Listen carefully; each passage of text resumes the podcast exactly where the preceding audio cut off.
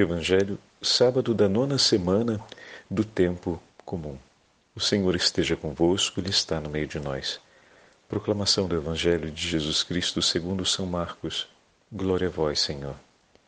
Naquele tempo, Jesus dizia no seu ensinamento à multidão: Tomai cuidado com os doutores da lei. Eles gostam de andar com roupas vistosas, de ser cumprimentados nas praças públicas Gostam das primeiras cadeiras nas sinagogas e dos melhores lugares nos banquetes. Eles devoram as casas das viúvas, fingindo fazer longas orações. Por isso, eles receberão a pior condenação.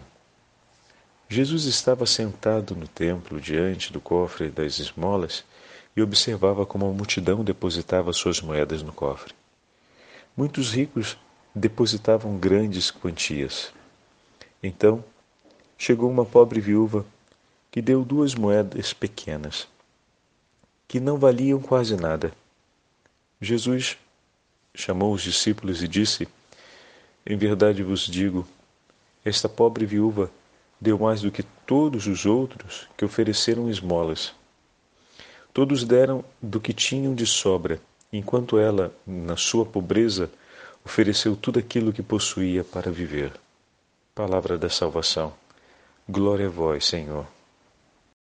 Sábado da nona semana do tempo comum, em nome do Pai, do Filho e do Espírito Santo. Amém. Queridos irmãos e irmãs, a Santa Liturgia nos entrega hoje o décimo segundo capítulo do Evangelho de São Marcos para darmos continuidade em nossa meditação. Hoje, Jesus está sentado no templo e, naquele momento, observa a multidão que vem para lançar a sua oferta no tesouro do templo. Mas, juntamente com esse episódio em que o Senhor senta para observar, também se acrescenta um ensinamento de Jesus à multidão. E esse ensinamento diz respeito ainda aos fariseus e mestres da lei. Como os dois textos se encontram? Os dois textos se encontram na beleza da generosidade e na beleza da pobreza. Mas pobreza, ah bom. Então a gente eu entendi, Dom Padre Fábio.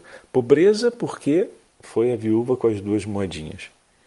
Generosidade, porque ela entregou tudo.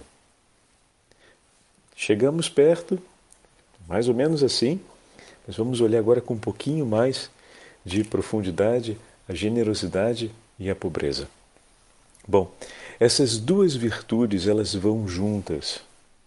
A pobreza, como nos pede e como nos ensina o Evangelho, não é somente ser despossuído de materialidade, ou seja, de propriedades, de posses, de bens físicos. A pobreza que o Evangelho nos ensina é aquela de ter uma vida completamente entregue nas mãos de Deus. E Deus, como seu único tesouro, a expressão máxima, por excelência de, da pobreza, é Cristo crucificado. Naquele momento, o Senhor tem apenas por si e como seu a vontade do Pai e nada mais. No Getsemane, quando o Senhor disse: Afasta de mim, Pai, se possível, esse cálice, mas que seja feita a sua vontade e não a minha, ali está a expressão máxima da pobreza do filho.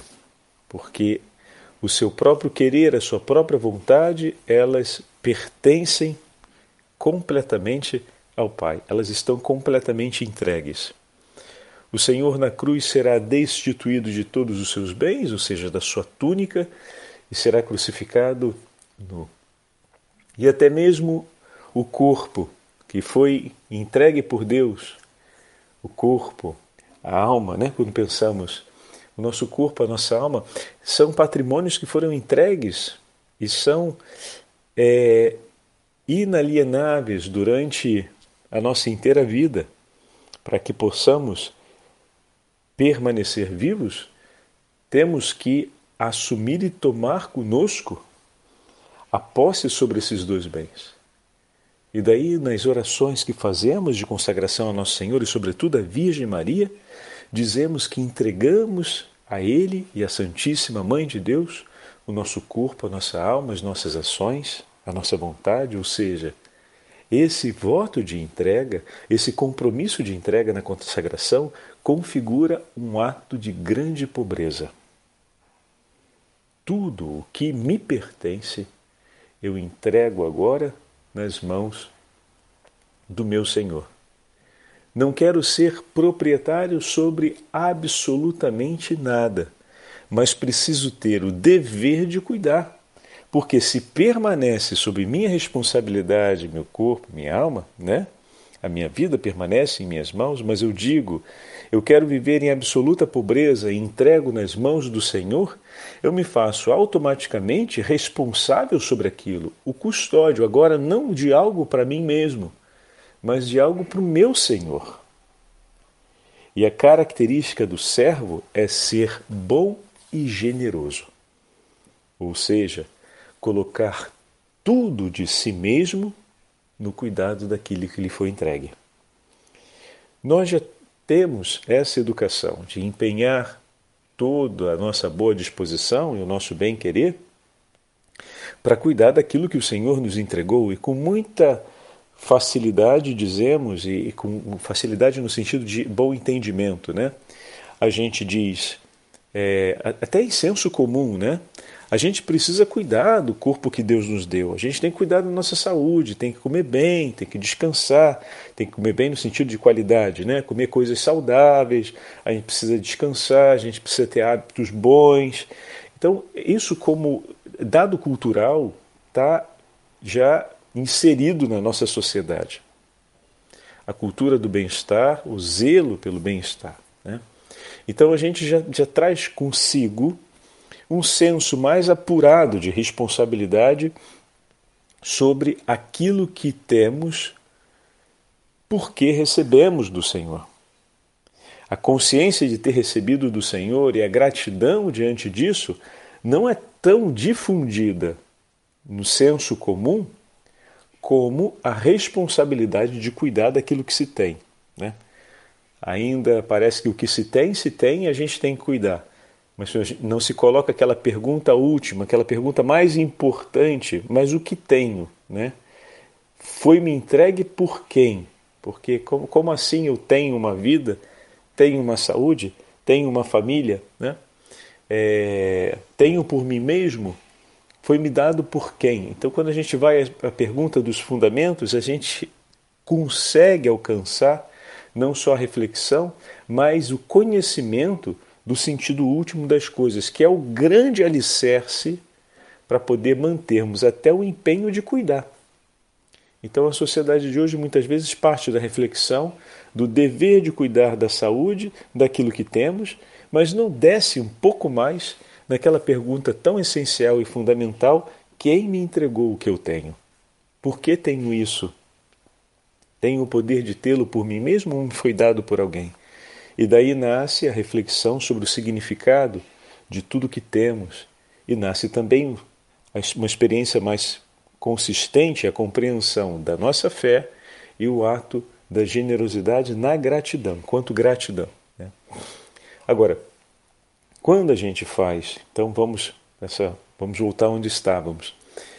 Muitas vezes na sociedade como um todo a gente parte só dessa premissa é, digamos, seguinte: qual premissa? A gente precisa cuidar da nossa saúde, a gente precisa cuidar daquilo que a gente tem, a gente precisa cuidar daquilo que é, é nosso dever, né? Então não tem como ninguém viver sem cuidar bem da própria vida, é um dever diante de Deus, diante da sociedade. Bom, seja como for, ainda assim cuido de algo meu. Mas existe uma possibilidade maior.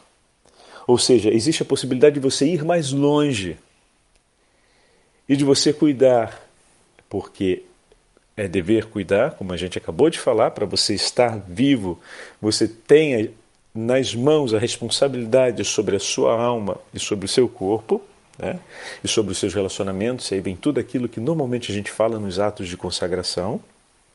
Mas existe o passo de ir mais longe, de você cuidar não de algo que é teu, mas de algo que você entregou a um outro. Como a gente tem rezado na consagração ao Sagrado Coração de Jesus, e vamos rezar mais uma vez no dia de hoje, durante essa novena do Sagrado Coração de Jesus. Eu tenho a chance de entregar a minha vida e tudo que é meu e a minha alma nas mãos do meu Senhor, e esse é o ato de maior pobreza que nós podemos cumprir. E a generosidade se desdobra daqui, porque a partir de então eu não vou aplicar a minha inteira vida para cuidar de algo que é meu. Que isso seria um, um, um dever, né? É um dever. Mas eu agora vou entregar a minha vida para cuidar de algo que pertence a um outro. O que significa dizer que a vontade desse outro e o querer desse outro sobre este patrimônio que agora eu lhe entreguei se torna para mim a coisa mais importante. Eu vou agora zelar pela vontade desse outro que eu confio e a quem entreguei tudo de minha vida. E que sei que o seu compromisso e o seu testemunho de cuidar daquilo que eu lhe entreguei é seguro e é constante. Esse Senhor a quem eu entrego o patrimônio que tenho, tudo que tenho, ele se levantou sobre o céu e a terra para tomar nas mãos e cuidar de tudo que lhe foi entregue pelo Pai. Então eu uno o meu coração a esse anseio do Pai e digo: Meu bom Jesus, em tuas mãos eu entrego a minha vida, o meu corpo, a minha alma, meus pensamentos, as minhas relações, enfim, a minha vontade, tudo eu entrego em tuas mãos, ó meu Jesus. E digo: de agora em diante é propriedade vossa. E me disponho, meu Senhor, porque a todas essas coisas estou vinculados por um vínculo de vida. E me disponho, Senhor, a cuidar de cada uma delas, conforme a Sua vontade. Porque o Senhor agora é o proprietário de tudo.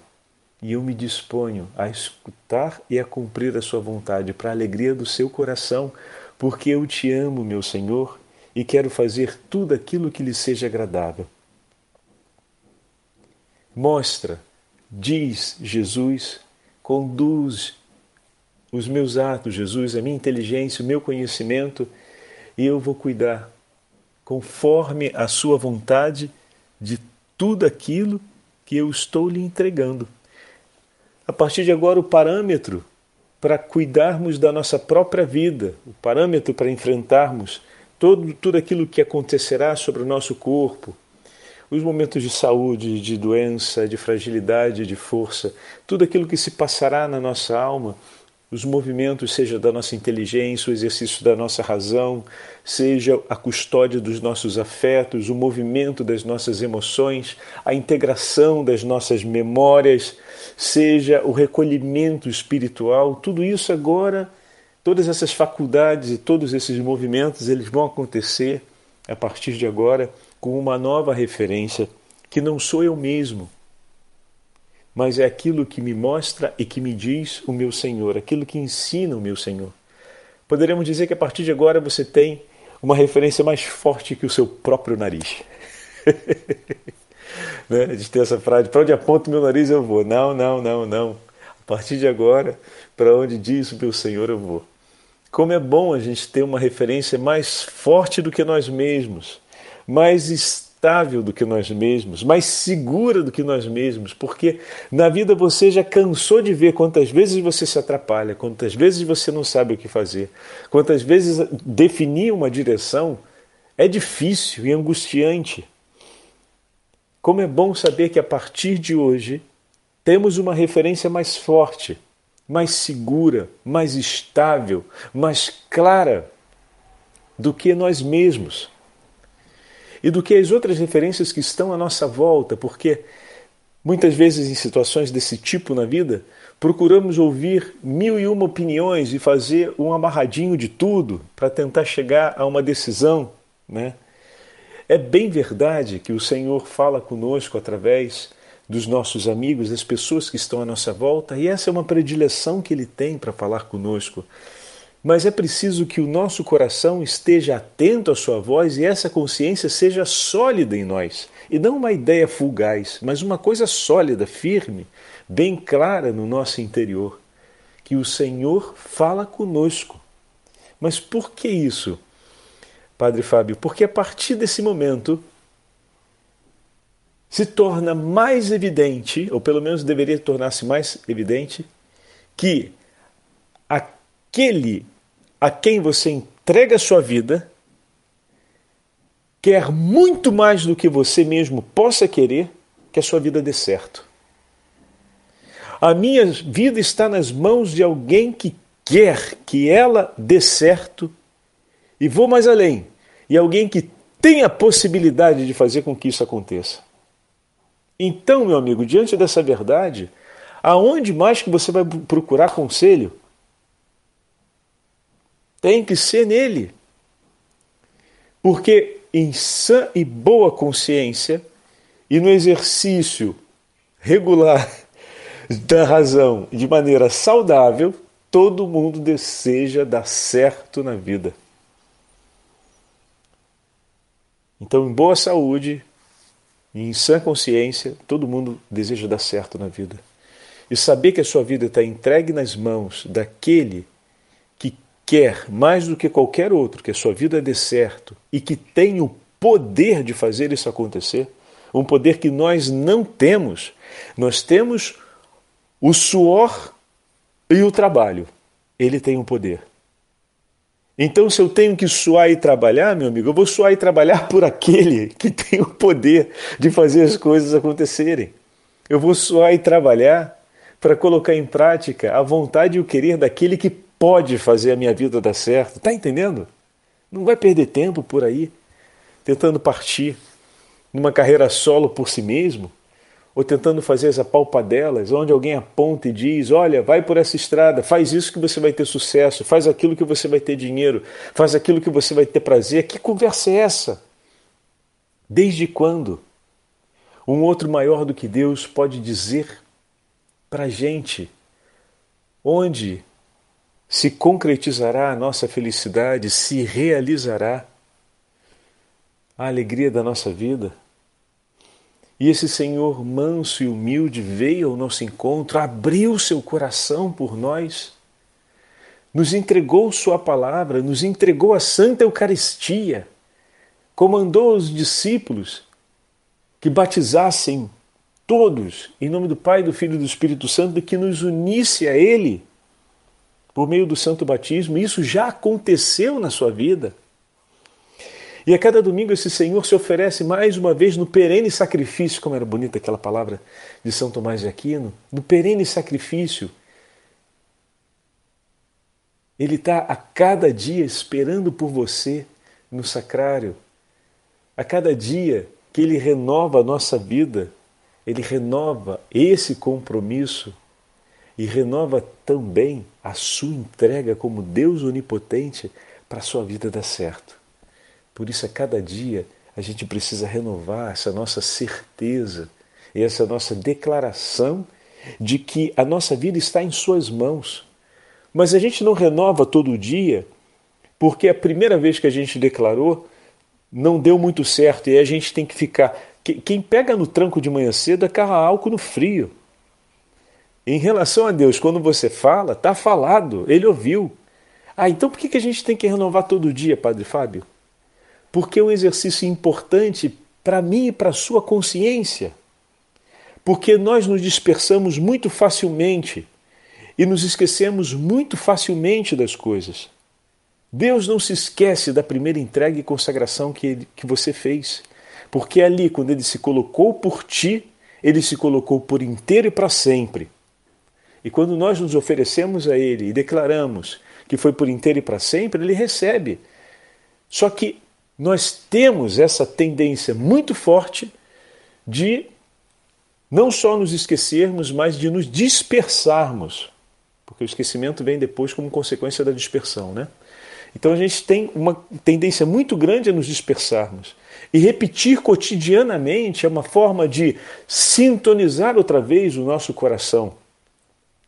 Antigamente com a rádio a gente precisava sintonizar, né? Todo dia dar aquele ajustezinho, sobretudo se tivesse o céu nublado ou se tivesse uma mudança de tempo, de, de, de, de, clima forte, a gente sempre tinha que dar uma ajustadinha ali, senão a gente tinha que conviver com o chiado durante a transmissão de algumas rádios, né? Sobretudo aquelas que não tinham um poder de, de, de retransmissão grande com as suas antenas. Então, essa era uma coisa que a gente fazia. Outra coisa que a gente fazia também era, quando estudava matemática, está sempre repetindo a tabuada, ou quando estudava física, está sempre repetindo as fórmulas e pensando durante as aulas nas fórmulas para que a gente pudesse memorizá-las e tê-las dentro. E mesmo fazendo isso, né, às vezes passando a prova, a gente já estava ali esquecendo de novo a bendita da fórmula. Rapaz, ficou até escovando o dente, falando, cantando a musiquinha que o professor de física ensinou para gravar a fórmula de física. Até escovava o dente cantando a musiquinha, babava o espelho todo do banheiro e passou a prova. Cadê aquela fórmula que a gente cantava? Às vezes já até esqueceu, ou esqueceu uma parte dela. Então, é uma necessidade que nós temos de fazer essa renovação para renovarmos esse ajuste fino, essa sintonia cotidiana do nosso coração de amor pelo Senhor. Não é para que porque não deu certo a primeira vez e a gente vai tentar fazer pegar no tranco. Não funciona desse jeito. Mas é para que se afine cada vez mais a sua sensibilidade de amor. Até que seja algo tão intenso e tão vivo que no bater das pálpebras e no pulsar do coração não se perde mais. Como na tradição russa, a repetição da oração do coração, feita pelos monges e pelo inteiro povo, se torna uma oração perene e constante na alma dos fiéis. Jesus, filho de Davi, tende misericórdia de mim, pecador. Repetida tantas vezes até que ela cai definitivamente sobre a alma e não se apaga mais para todo sempre. Então, chegar a esse ponto. E para chegar a esse ponto é preciso ter generosidade.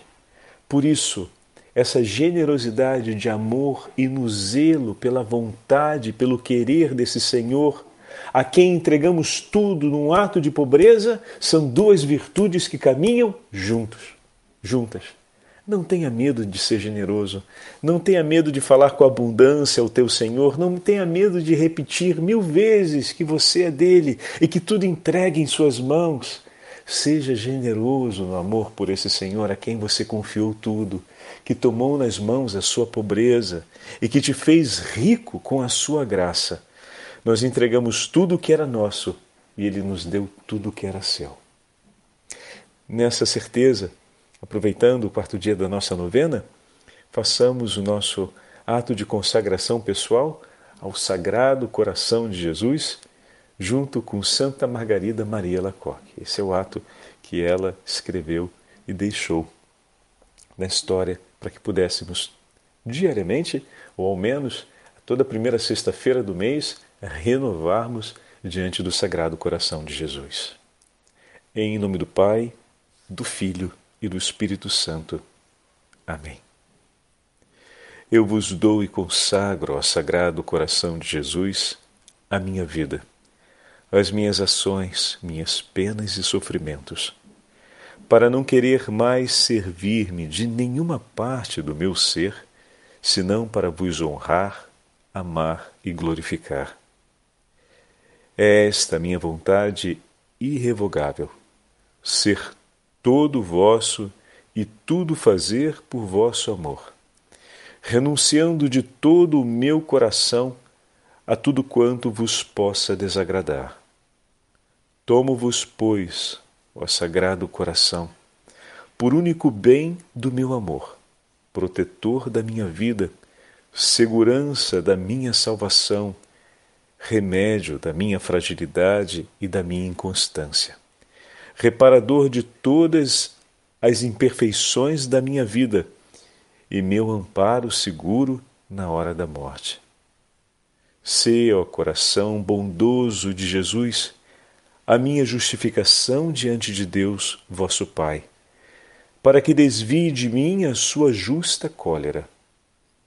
Ó coração amorosíssimo de Jesus, deposito em vós toda a minha confiança, pois tudo temo de minha malícia e de minha fraqueza, mas tudo espero de vossa bondade. Extingue em mim tudo que possa vos desagradar ou que se oponha à vossa vontade, meu Senhor. Seja o vosso puro amor tão profundamente impresso em meu coração que jamais possa eu vos esquecer nem me separar de vós, ó meu bom Jesus. Suplico-vos que o meu nome seja escrito no vosso coração, pois quero fazer consistir toda a minha felicidade e toda a minha glória em viver e morrer como vosso servo. Amém. O Senhor esteja convosco, Ele está no meio de nós. Pela intercessão da Imaculada Virgem Maria, Santa Mãe de Deus, nesse dia bendito de sábado em que fazemos memória à Santa Mãe de Deus, ela que é Rainha dos anjos e Rainha dos apóstolos, abençoe-vos pela sua intercessão, o Deus Todo-Poderoso, Pai, Filho e Espírito Santo. Amém.